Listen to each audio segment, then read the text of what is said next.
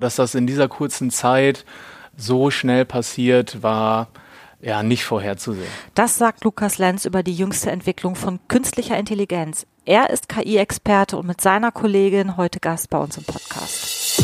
Und damit herzlich willkommen bei Entdeckt, Erklärt, Erzählt, dem Podcast von TÜV Nord. Wird mich die künstliche Intelligenz eines Tages ersetzen? Zumindest im Job. Eine Frage, die sich ja aktuell viele Menschen stellen. Und das Thema künstliche Intelligenz kreist aktuell also eher Angst statt Akzeptanz. Und deshalb ordnen wir heute ein hier im Podcast. Denn Aufklärung und Bildung sind enorm wichtig bei neuen Technologien, um die Gefahren nicht zu groß werden zu lassen und auch Chancen sehen zu können. Unsere Gäste sind Laura Tönsen und Lukas Lenz vom ARIC, das Artificial Intelligence Center Hamburg, das kurz gesagt das Ziel verfolgt, KI-ExpertInnen aus Wirtschaft und Gesellschaft zu vernetzen. Und damit herzlich willkommen hier am TÜV Nord Standort Hamburg. Dankeschön. Vielen Dank. Ja, ich habe es eben schon kurz angedeutet, das ARIC sieht sich als eine Art Bindeglied zwischen den verschiedenen Playern im Bereich künstlicher Intelligenz. Wie genau, Laura, kann ich mir denn eure Arbeit vorstellen? Ja, das erzähle ich euch sehr gerne. Also Bindeglied trifft es tatsächlich schon sehr, sehr gut, denn wir sind wirklich an der Schnittstelle zwischen Wirtschaft, Wissenschaft, Politik und aber auch Gesellschaft und versuchen das Thema KI hier in allen Bereichen voranzubringen, aber auch genau diese Bereiche miteinander zusammenzubringen. Das heißt, dass wir aus der Wissenschaft ähm, mit Universitäten arbeiten, wir arbeiten äh, mit Forschung, aber wir bringen diese Forschung auch in die Wirtschaft, in die Unternehmen und verbinden zum Beispiel ein Unternehmen mit einem Masterstudierenden oder einem, jemanden, der eine Masterarbeit schreibt, um diese Masterarbeit zum Thema KI vielleicht auch in einem Unternehmen zu schreiben. Da helfen wir zum Beispiel auch.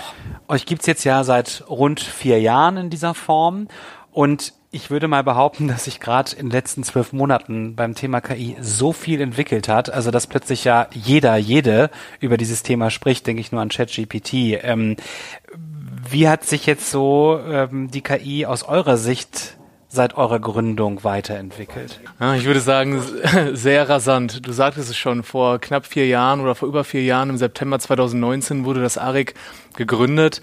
Und wenn ich zurückgucke auf Ende 2019, gab es Predictive Maintenance, es gab Ideen überhaupt, sich mit der Thematik unter Experten auszutauschen. Und ähm, selbst vor einem Jahr, glaube ich, hat man nicht glauben können, wo wir heute stehen. Durch diese wirklich enorme Entwicklung ähm, und auch Population von künstlicher Intelligenz in Form ja, der ChatGPT-Welle, muss man ganz ehrlich auch sagen. Und ähm, das macht das Ganze natürlich sehr, sehr interessant für uns, denn immer mehr Themen werden zu uns gespielt. Wir haben gleichzeitig ähm, nicht nur künstliche Intelligenz als Thema, sondern auch Quantencomputing kommt noch dazu. Bedeutet also die gesamte Entwicklung in dieser ganzen KI-Bubble geht rasant auch weiter und äh, das merkt man an Mitarbeitendenzahlen, an Leuten, die sich mit dem Thema generell beschäftigen und das in jeder Branche. Hättet ihr vor vier Jahren damit gerechnet, ihr sitzt da an der Quelle, war es euch klar, dass das so einen Schub gibt sozusagen bei dem Thema? Also ich persönlich glaube, nein. Die, die Hoffnung, äh, wenn man so in die Sterne guckt, war, glaube ich, immer da. Denn ähm, das Potenzial war riesengroß, aber ob das tatsächlich so abgerufen werden würde, war, ähm, ja, das war ein, ein Glaube, der existierte. Also, wenn ich, ja, also man, man hat das, ich meine, die Experten wissen ganz genau, wo, wofür das, ähm, in welche Richtung es gehen kann und ähm, wo die Entwicklung ähm, irgendwann sein könnte. Aber dass das in dieser kurzen Zeit so schnell passiert, war ja nicht vorherzusehen. Auch für uns nicht, weil ich meine, es ist immer ein Unterschied zwischen Theorie und Praxis und äh, mittlerweile reden wir nun mal von der Praxis, dass es auch dort angekommen ist, wirklich überall. Laura, du hast es gerade so schön gesagt, ihr seid gerade in Hamburg vor allem sehr eng vernetzt. Du hast die ganzen Player schon genannt, ob Universitäten, Studierende, Politik, Verbände. Ähm, was unterscheidet Hamburg in puncto KI denn ja zu anderen Städten bei uns in Deutschland? Ja, also in Hamburg äh, ist auf jeden Fall erstmal das Besondere. Wir als Stadtstaat haben natürlich auch sehr enge Verbindungen äh, zwischen tatsächlich äh, Politik und Wirtschaft. Und diese Nähe ähm, zwischen Wirtschaft und Wissenschaft und Politik, die ist in Hamburg, glaube ich, auch nochmal sehr stark an vielen Stellen. Und die ähm, Stadt Hamburg hat uns ja quasi initiiert. Also die haben vor vier Jahren schon das Potenzial und die Wichtigkeit äh, dieser Technologie auch erkannt und haben uns ja initiiert. Und äh, dementsprechend denke ich auch, dass wir da schon weit sind in dem Punkt. Ähm, was wir aber natürlich noch mal hier haben, ist tatsächlich sind so die Hafenlogistik und die Luftfahrt als die ganz großen Branchen, die auch ein, ein wirkliches Interesse und ganz viel Bedarf an KI-Technologie haben.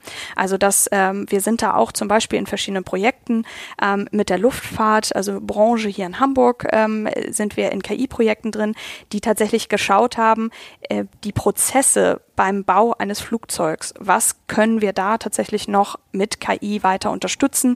Zum Beispiel sowas wie die ähm, Schadenserkennung von Bauteilen, weil da natürlich auch nochmal andere Sicherheitsvorkehrungen herrschen. Ähm, das kennt ihr ja beim TÜV sicher auch, dass man in bestimmten Bereichen genau ganz hohe Sicherheitsanforderungen hat.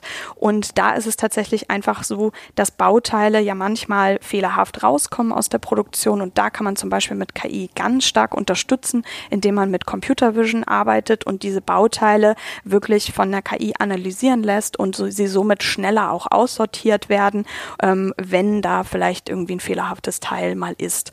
Und ich denke, gerade der Hafen und die Luftfahrt, das sind wirklich zwei Branchen, die das hier in Hamburg auch sehr, sehr vorantreiben und die dementsprechend, von denen wir auch sehr viel Input ähm, entsprechend bekommen als KI-Zentrum und die uns wirklich auch in unserer Unabhängigkeit, die wir ja auch haben, ähm, uns wirklich auch äh, sehr, sehr viel brauchen an vielen Stellen. Julia und ich hatten kürzlich Besuch von Hala Sky im Podcast. Das ist ein Tochterunternehmen der Hamburger Hafen- und Logistik AG, das Drohnsysteme für die Industrie entwickelt und auch da eine ganz spannende neue Technologie, Drohnenschwärme, die wirklich von einem Standort aus gesteuert werden, fast autonom fliegen können, autonom gesteuert werden.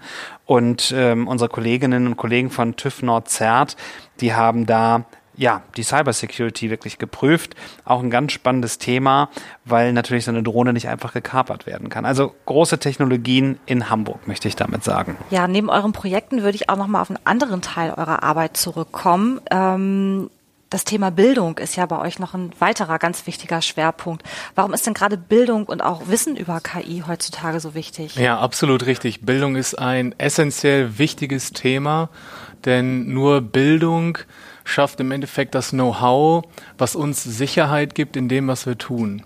und das ist insbesondere im Zusammenhang mit KI unglaublich wichtig derzeit, denn wir haben Bedarfe aus der Industrie, wir haben Interessen aus der Gesellschaft und wenn wir jetzt den Bogen auch nochmal zu unserer Arbeit schlagen in Richtung der Forschung, dann ist es genau dort angebracht, Angebote zu schaffen, um Wissen auch zu vermitteln. Es werden Studiengänge geschafft, die sich nur mit dem Thema KI auseinandersetzen und das in jeglicher Form.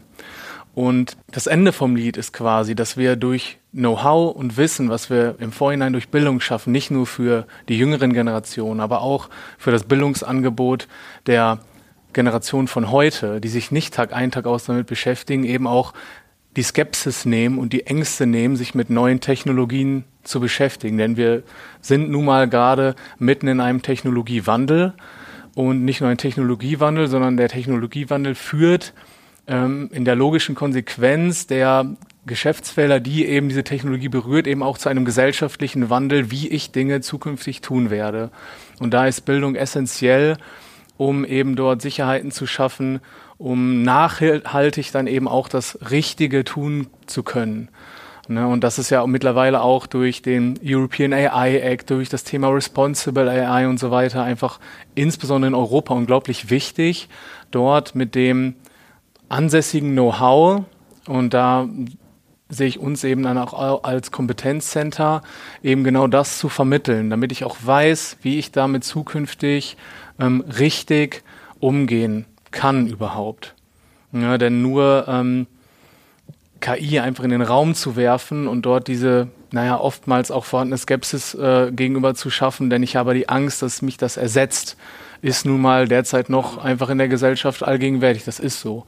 Und dort hilft einfach nur Aufklärung und Bildung, um eben die Akzeptanz und den Change dort auch ja, zu bewerkstelligen. Was sagt ihr solchen Menschen, wenn die bei euch aufschlagen, euch besuchen vielleicht und sagen, oh, ich habe ganz große Angst vor KI? Also was, was wir da immer versuchen, ist tatsächlich KI zu entmystifizieren. Letztlich ist es ähm, durch ja viel Filme äh, als auch Serien, als auch Bücher und durch so utopische Welten ist von KI auch ein Bild geschaffen worden, was halt immer sehr zerstörerisch und auch so disruptiv ist, dass sich alles verändert und die ganze Welt wird ganz anders sein und KI ist, äh, wird auch immer häufig als etwas Böses dargestellt, was es gar nicht sein muss. Ähm, natürlich kann jede Technologie auch ähm, kriminell verwendet werden. Das sehen wir ja auch. Wir, wir kommen ja auch an, an kritische Punkte mit KI, seien es Deepfakes zum Beispiel. Auch da müssen wir ja sagen, ähm, gibt es natürlich auch diese negative Seite, die wir auch nicht aus dem Blick verlieren dürfen. Kannst du da vielleicht kurz einordnen für ja. diejenigen, die es nicht wissen, was das genau Na klar, bedeutet? Genau, also Deep, äh, Deepfakes mit KI sind natürlich durch das ganze Thema generative KI heutzutage sehr viel schneller und sehr viel einfacher und auch leider sehr viel kostengünstiger herstellbar. Das fängt an von ähm, Videos von Politikern, die bestimmte Dinge sagen, als auch Privatpersonen, die irgendwie in Videos oder Fotos auftauchen, in, in denen sie Zusammenhänge, in denen sie nie waren waren oder ähm, in Situationen, in denen sie nie gewesen sind und wo dieses Foto nie gemacht wurde, ähm, kann man mit KI auch äh, solche Fotos herstellen, die natürlich den Personen auch explizit sehr schaden können an der Stelle. Das versteht man unter Deepfakes. Genau, also nichts an dem Foto ist real, alles ist quasi eingespielt ähm, durch Technologie an der Stelle.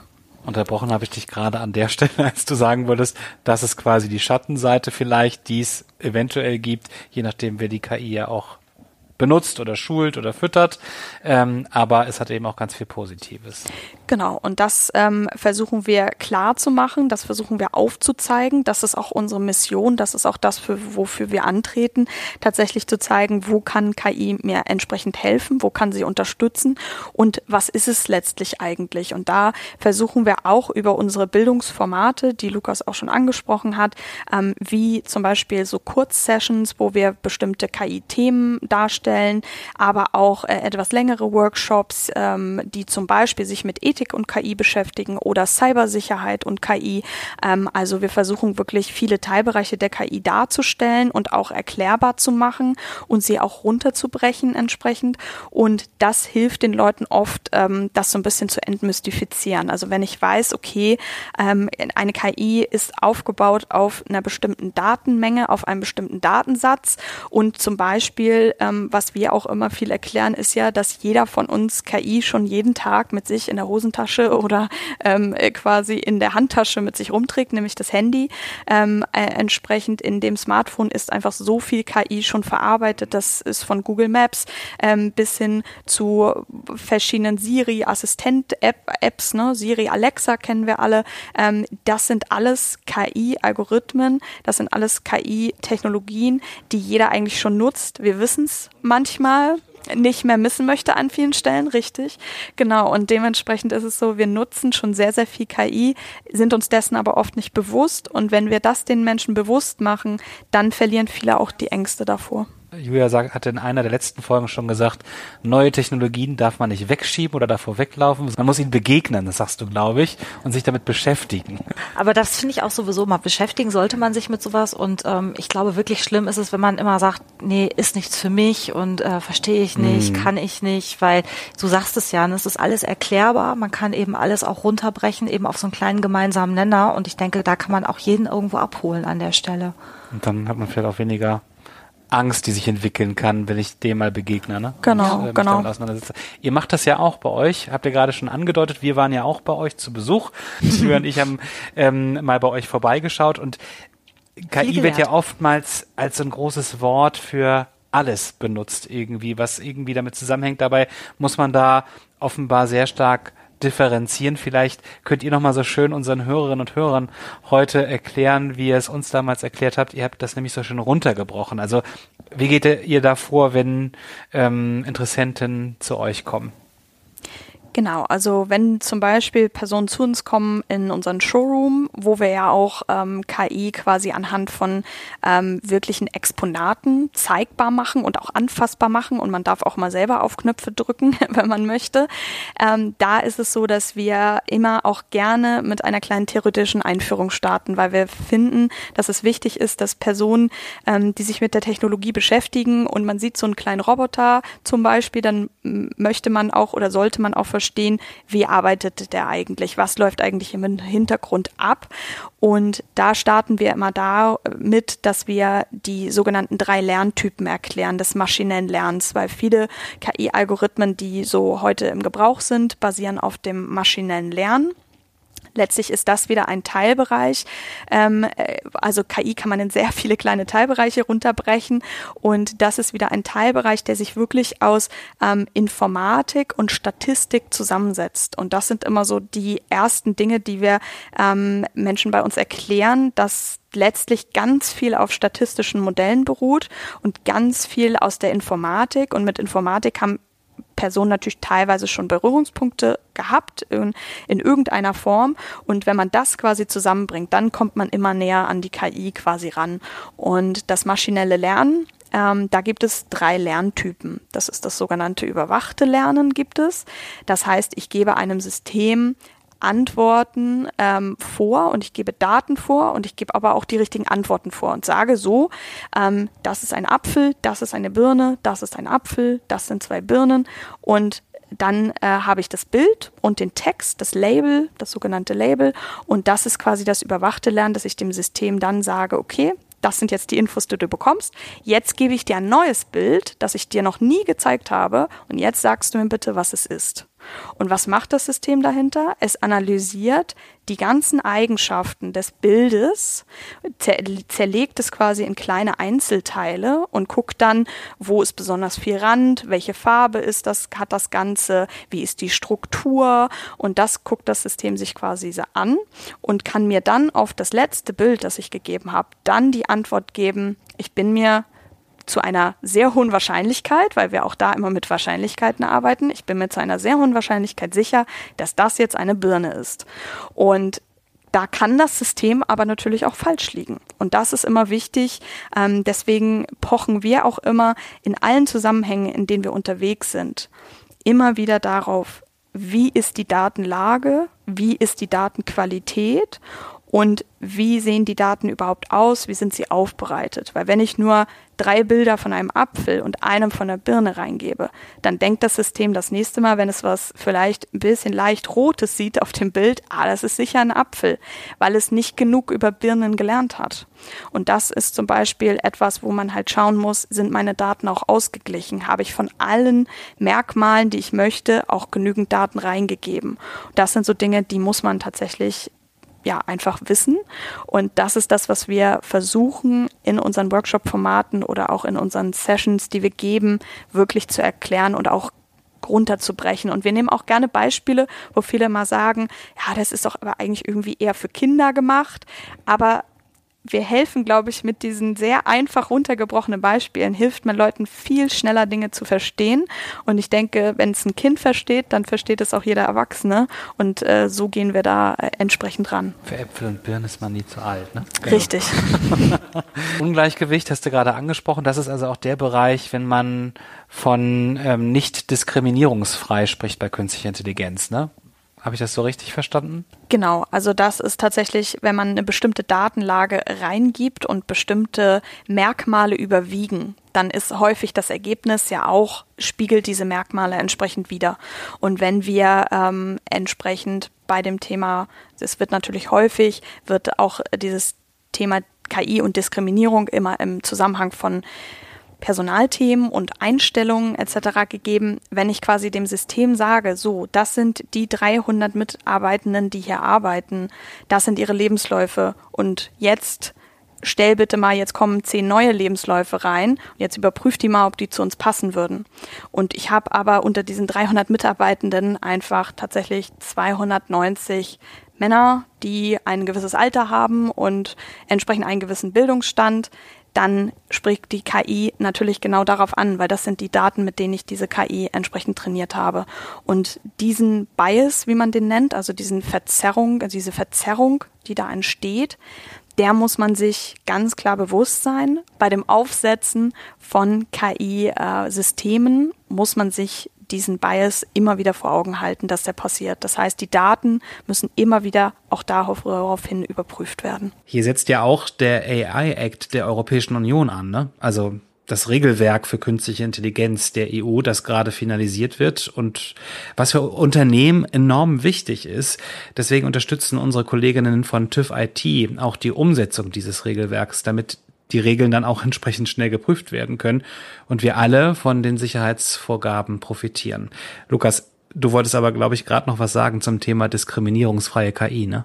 Genau, also ich wollte es nur noch mal einfach auf dieses Apfel-Birnen-Beispiel beziehen. Also wenn ich drei Äpfel mir angucke und eine Birne, wird die Birne halt ähm, diskriminiert im Endeffekt von der KI. Denn äh, da wird die Birne ganz klassisch vernachlässigt. Das System kennt zu wenige Birnen und würde immer den Apfel bevorzugen. Und so ist das mit allen Fragestellungen. Du sprachst gerade schon von dem European AI Act und diese Diskussionen sind unfassbar schwierig. Denn wer soll am Ende diese KI regulieren? Im Ende werden es Menschen sein und auch die sind niemals so neutral gegenüber Themen, dass ich dort ähm, absolut diskriminierungsfrei sein werde, das ist nun mal menschlich, ganz einfach und nicht eben durch ein System unterstützt, vermutlich. Aber in diese Richtung ähm, werden wir uns bewegen und das ist auch enorm wichtig. Und gerade diese ähm, Bewegung in Europa ähm, ja, hat hohen Stellenwert und führt aber letztendlich auch dazu, dass wir dort auch gegenüber anderen Ländern einfach mit Sicherheit auf der langen Sicht einen Vorteil haben werden, denn wir können dann genau das hoffentlich über unsere eingesetzten Systeme sagen, dass wir dort eben mit bestem Gewissen versuchen, und einer, naja, hoffentlich gut ausgearbeiteten Regulatorik eben möglichst diskriminierungsfrei zu sein. Und da kann man tatsächlich auch nur das Beste versuchen und ähm, diese hundertprozentige Sicherheit werden wir da, denke ich, nie, nie haben können. Aber ich glaube auch nicht, dass das notwendig ist, denn ein Mensch ist nun mal auch nicht perfekt. Aber umso wichtiger ist es ja auch, dass wir einfach ein gewisses Grundwissen haben, was eigentlich hinter einer künstlichen Intelligenz steckt und wie diese Ergebnisse zustande kommen. Das ist ja letztendlich die Quintessenz aus allem.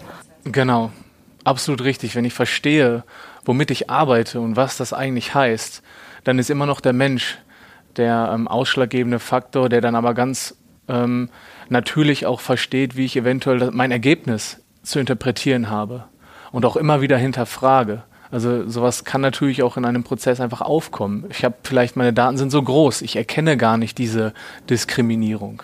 Ich meine, bei drei Äpfeln und einer Birne ist das einfach. Aber bei Millionen von Datenpunkten, über die wir heutzutage bei, äh, unter dem Stichwort Big Data reden, erkenne ich das erstmal nicht. Und da muss ich mir ähm, eben gewisse Mechanismen raussuchen, damit ich hinten raus aber genau diesen Effekt erkenne und im Hinterkopf behalte. Und da sind wir wieder bei dem schönen Thema Bildung. Das ist alles irgendwo verankert in dem Know-how, in dem Verständnis, ähm, womit ich überhaupt arbeite. Und dann, glaube ich, kriegen wir es auch hin, dort verantwortungsvoll ähm, mit umzugehen und ähm, das in die richtigen Bahn zu lenken. Ja, das ist eine ganz schöne Überleitung zu meiner nächsten Frage, weil bei allem, über was wir jetzt gerade gesprochen haben, das klingt ja immer noch, als ob überall ein ganz komplizierter Quellcode auch hintersteckt, ähm, für den ich jetzt jahrelange Programmierkenntnisse brauche. Ähm, kann man das denn ganz grob sagen? Es gibt doch sicherlich auch einen Unterschied zwischen der klassischen Programmierung und der Steuerung einer KI. Ja, genau, absolut richtig. Also ist ein schöner Bogen zu der Frage, denn ähm, KI basiert, wie wir gerade schon gehört haben, auf Daten. Das heißt, alle programmiertechnischen Anwendungen oder der Quellcode sind datengetrieben. Früher war es so, dass ich von einer Problemstellung herkam. Ich hatte ein Problem, welches ich lösen musste. Ich habe also eine Problemanalyse gemacht. So, nach der Problemanalyse kam in der Regel die Festlegung von Rahmenbedingungen, wie ich denn dieses Problem lösen kann. Und am Ende kommt die Implementierung in Form von Quellcode. Bedeutet also, ich habe ganz fest programmierte Regeln und Rahmenbedingungen, die mir dieses Problem lösen. Und diese Rahmen und und Regeln oder auch Leitplanken halte ich in Quellcode fest und das ist mein Programm. Das nennt man in der Regel Expertentool für eben gewisse Anwendungen so. Bei der künstlichen Intelligenz ist die Anfangsfrage ähnlich. Ich habe ein Problem. Ich habe also eine Problemanalyse, mit der ich erstmal starte. Dann kommt aber schon der entscheidende Unterschied, nämlich dann starte ich damit, datengetrieben zu werden.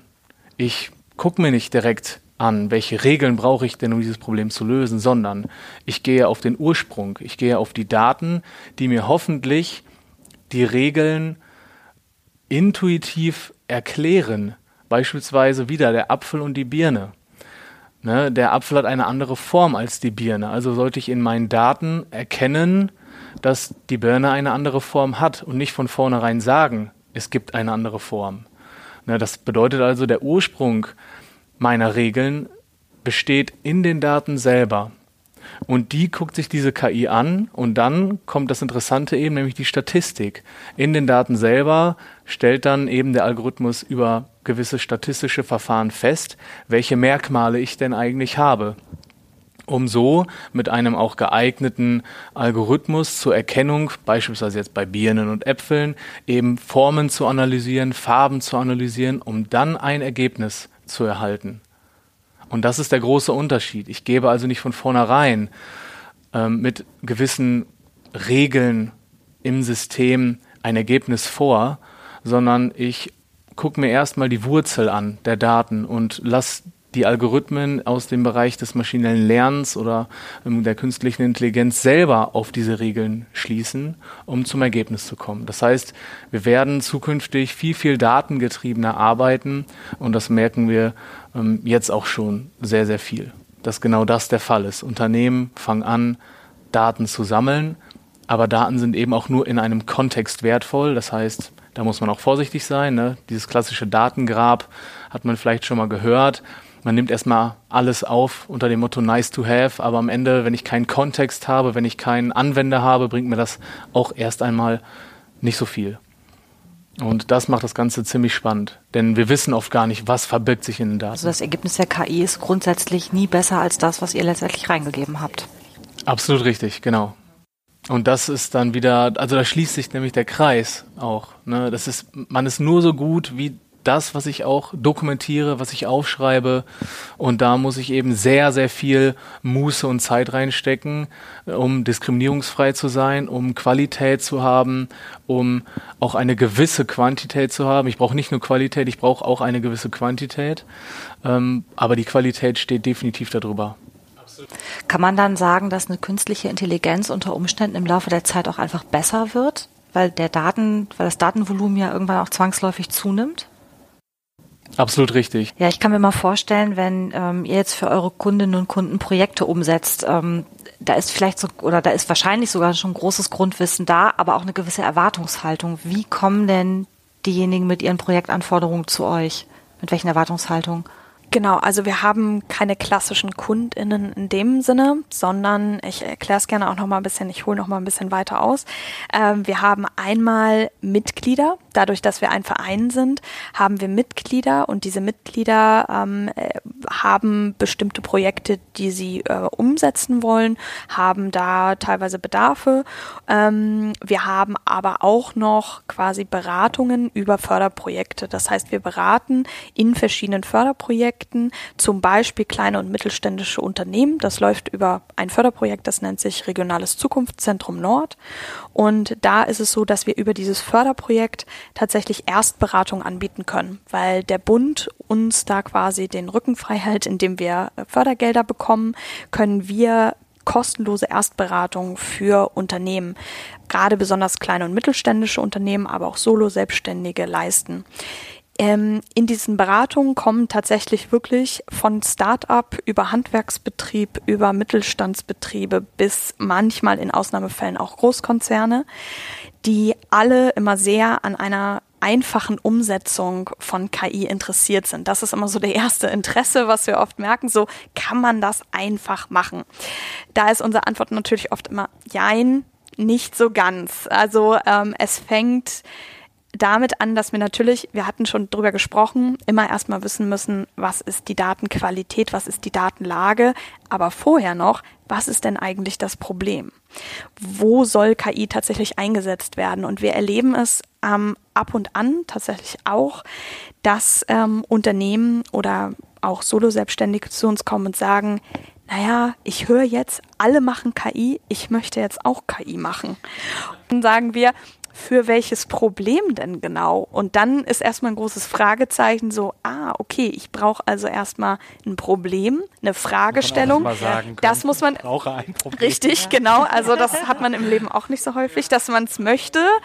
Genau. Aber dementsprechend ist auch die Frage, ähm, und da appellieren wir auch, und wir sind jetzt auch ja kein äh, KI-Kompetenzzentrum, um, um nur überall KI einzusetzen, sondern wir sollen auch gerade da natürlich ähm, mit, mit gutem ja, Wissen und Gewissen draufschauen. Braucht es an dieser Stelle tatsächlich eine KI? Ist es überhaupt notwendig oder reicht es tatsächlich auch mit einer klassischen Programmierung, mir ein System, ein Expertensystem aufzubauen?